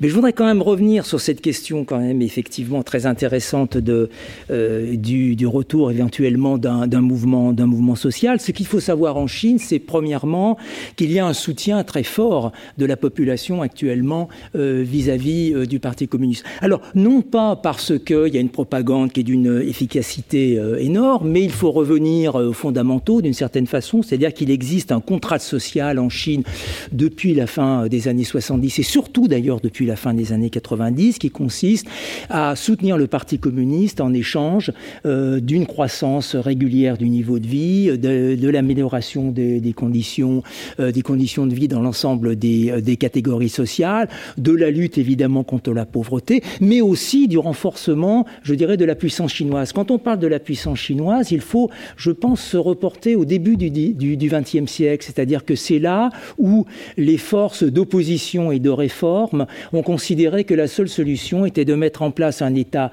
puissant, fort, euh, qui puisse moderniser la Chine pour s'opposer euh, aux puissances coloniales et réimposer de nouveau, d'une certaine façon, le, euh, le, la, Chine au, centre des débats euh, du monde. Et, et, je pense que d'une certaine façon, la plupart des, de la population considère que, eh bien, ma foi, c'est le Parti communiste qui a réalisé d'une certaine façon cette, cette prophétie. Alors on peut critiquer sur le mode, on peut critiquer ce qui s'est passé à travers l'histoire, etc. Mais la réalité, c'est d'une certaine façon l'achèvement un petit peu de ce processus. Or là, effectivement, s'il y a une spécificité de la Chine, euh, sur le plan idéologique, c'est cette référence hein, au retour, à la restauration d'une certaine puissance, euh, d'une certaine puissance chinoise. Donc il y a ce soutien. Mais ce qu'il faut ne pas oublier, c'est que la Chine est extrêmement instable euh, depuis une vingtaine d'années. La Chine est sans doute un des pays où il y a le plus de mouvements sociaux, de mouvements de contestation. Ce sont des mouvements limités à des problèmes spécifiques dans des régions spécifiques. Mais on peut être en Chine tout à fait un soutien au Parti communiste et en même temps critiquer et participer à des mouvements, euh, à des mouvements populaires. Et par exemple, quand on parle des membres du parti, contrairement à ce que l'on peut penser, les membres du parti sont eux-mêmes extrêmement critiques. On peut même dire que les critiques les plus fortes viennent souvent de gens qui sont à l'intérieur du parti, ce qui peut d'une certaine façon euh, les protéger. Euh, évidemment, ces critiques restent à l'intérieur du parti, mais sont parfois à l'origine aussi, ou en soutien d'un certain nombre de, mouvements. Parce qu'il faut bien voir que ces mouvements populaires aussi vont dans le sens euh, dans certains domaines de la politique chinoise. Aujourd'hui, euh, lorsque des migrants font grève pour avoir des meilleurs salaires, ça va dans le sens des politiques du gouvernement parce qu'il y a un vaste projet d'amélioration du niveau de vie dans ces populations pour qu'elles deviennent des populations euh, de classe moyenne et donc tirer ainsi, ainsi la croissance. Les mouvements de protestation contre effectivement la pollution ne sont pas systématiquement mal vus, bien au contraire, de la part du gouvernement central parce que précisément ça va dans le sens d'une volonté d'imposer auprès des autorités locales un certain nombre de mesures dans, dans ce domaine-là. Donc on a une situation qui est très paradoxale, où on a d'une certaine façon une espèce de, soutien, je dirais, au Parti communiste, et en même temps euh, des gens assez sourcilleux de leur respect, de leurs droits, euh, de leurs intérêts, etc., etc. Ce qui mène, ce qui, a une ce qui mène à une situation là aussi euh, totalement paradoxal sur le plan politique, où on peut considérer effectivement que la Chine a une grande stabilité politique, mais que cette stabilité politique ne peut durer qu'à partir du moment où le contrat social est respecté par le parti.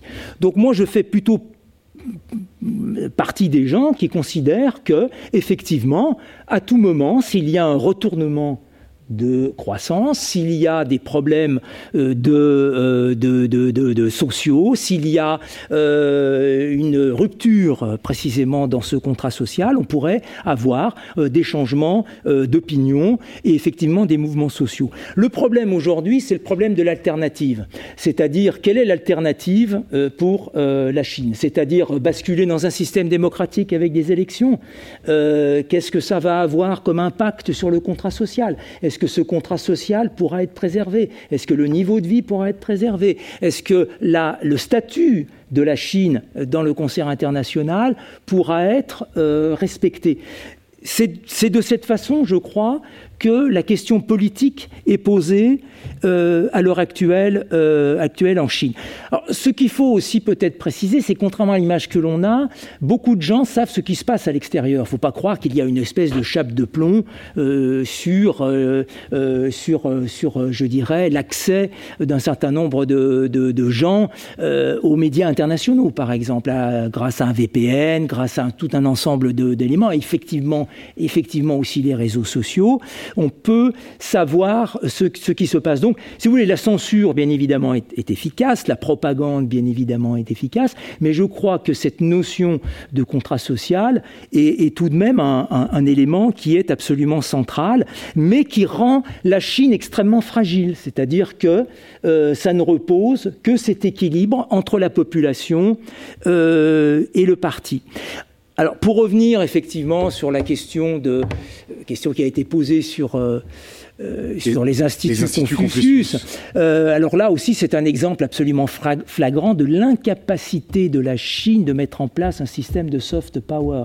C'est-à-dire qu'elle a essayé effectivement, à l'imitation du Goethe Institut ou de l'Alliance française de mettre en place des, des réseaux qui sont à la fois effectivement des réseaux de, je dirais, de, de, de, de propagation, enfin de, développement de la langue en question, mais aussi, on peut dire, avec des guillemets, de propagande, c'est-à-dire que bon, il s'agit aussi de donner une bonne image de la France. Je ne pense pas que euh, l'Alliance française, euh, euh, l'Alliance française fait attention tout de même dans ses choix aussi d'activité, de, de, de, de, mettre en avant, disons, enfin, de donner une image plutôt positive de, de la Mais là aussi, euh, cette politique assez fine que l'on trouve dans le Goethe Institut ou euh, dans l'Alliance française, la Chine a été incapable d'appliquer de, ce genre de, choses. C'est-à-dire que tout de suite, il y a eu des contraintes sur les discussions, sur les etc., etc. Donc là aussi, je crois que c'est un exemple de l'incapacité de la Chine pour l'instant d'être euh, dans le soft power. Et c'est pour ça que d'une certaine façon, l'objectif de la puissance chinoise, de renforcer la puissance chinoise sur, le, sur la scène internationale, euh, pour l'instant rencontre des obstacles extrêmement forts parce que, en dehors de quelques éléments, elle est incapable justement d'imposer euh, sa marque d'une manière fine, intelligente, euh, etc., etc. C'est-à-dire qu'encore une fois, pour reprendre l'exemple que je que je prenais, euh, que j'ai pris que j'ai pris tout à l'heure, effectivement, au lieu d'influencer par des systèmes de communication assez fins, par les financements d'activités culturelles qui au départ n'a pas l'air relié à la puissance américaine, mais qui en fait finalement, euh, évidemment, lui, sert. Je parle évidemment des universités américaines, etc., etc. Au lieu d'avoir cette approche qui demande de la culture, une histoire, euh, des connaissances, etc., euh, etc., la Chine entre un peu comme un éléphant dans un, dans un magasin de, de, de, porcelaine. Donc, je et, cet élément-là, je crois, euh, est lié à quelque chose dont on n'a pas parlé, mais euh, je dirais les spécificités euh, des élites politiques chinoises à l'heure actuelle. Les élites politiques chinoises, finalement, on voit dans leur composition qu'il y a une très grande continuité euh, par rapport à euh, des années 50 d'une certaine façon. C'est-à-dire que les hommes qui sont au pouvoir sont pour l'essentiel des hommes qui sont de l'époque des années 50 euh, ou qui sont nés en tout cas dans les années 50 ou à la fin des années 40 pour les plus anciens et les enfants, voire les petits-enfants de cette population. Et en fait, il y a un manque absolument cruel mais qui liait, lié évidemment au régime à la société, euh, une, un manque cruel, si vous voulez, de, de, connaissances relativement fines de ce qui se passe euh, en, Occident. Je donnerai un dernier exemple. La plupart, euh, la, dernière, la plupart des, des, étudiants chinois qui vont à l'étranger travaillent sur la Chine, par exemple, n'ont pas l'idée de travailler, de faire des thèses sur la, la, la, les, les pays, les pays, les pays occidentaux. Et donc évidemment, on manque en Chine cruellement de gens capables précisément d'expliquer au gouvernement comment ça marche. Ah, très bien. Juste une, autre question, euh, Alice Ekman, sur la puissance sanitaire euh, chinoise. Je lis la question. À l'heure où la question de, de, la levée des brevets sur les vaccins euh, fait rage dans le monde occidental, comment se positionne la Chine dans ce débat et quelle partie géopolitique elle pourrait en tirer?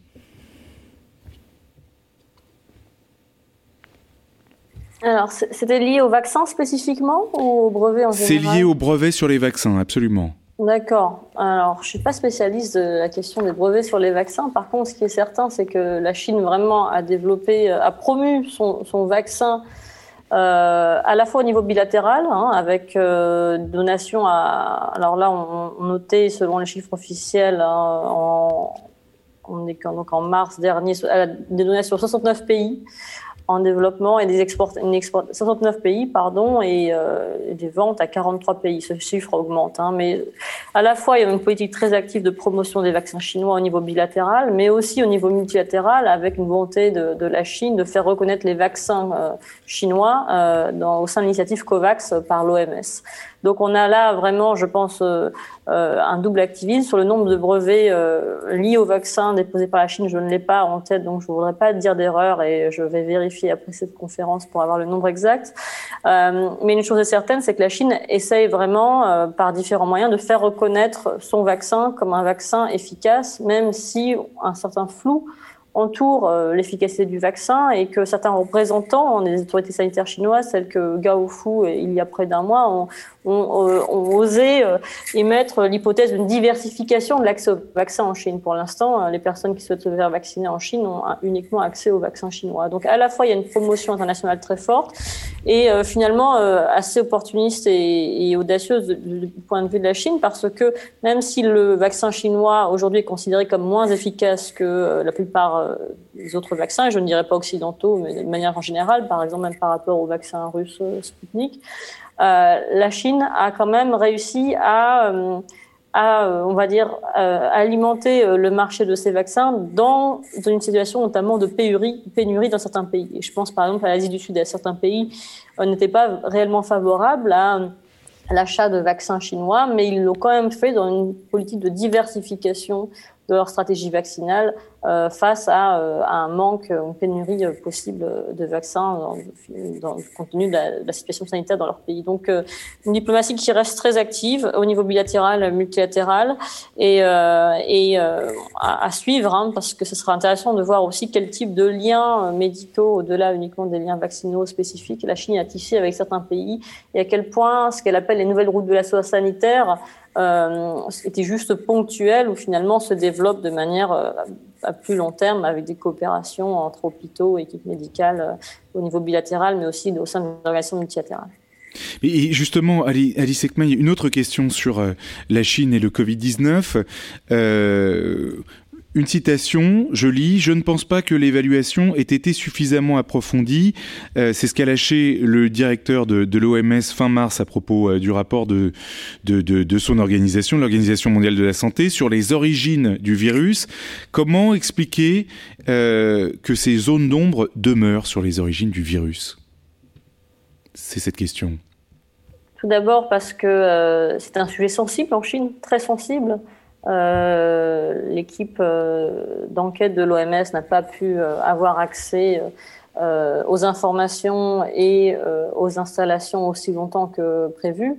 Et puis encore une fois, on y revient parce qu'il y a une guerre de propagande autour de, cette origine du virus, avec une volonté chinoise de, nier réellement euh, l'origine, l'origine chinoise du virus. Donc, euh, le sujet est très politique en fait, et plus il est politique, plus il est politisé, plus on s'éloigne du factuel et de, l'enquête scientifique euh, rationnelle et précise. Jean-Louis Roca, est-ce que vous voulez réagir et ce sera pour la conclusion ensuite, on devra mettre un terme malheureusement à ce débat.